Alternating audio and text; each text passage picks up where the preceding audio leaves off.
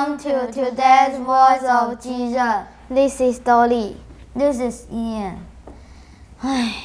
Is there anything wrong? You don't look very happy.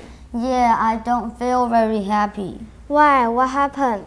Dolly, how was your report card? Pretty good. I got 4 A's and 1 B. How did you do? Not very well, mostly B's. That's funny. I thought your grades were good. My homework scores are high, but I don't do well on my tests. Why not? I don't know. I study hard. I guess I get too nervous. Cheer up. You can try again next time.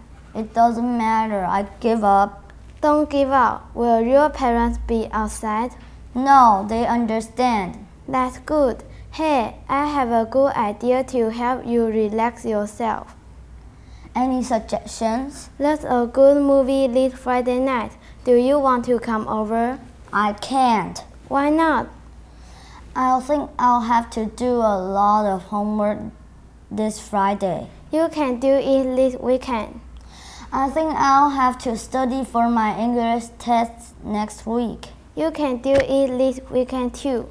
But But what? Yeah, you're busy with your homework and tests all the time.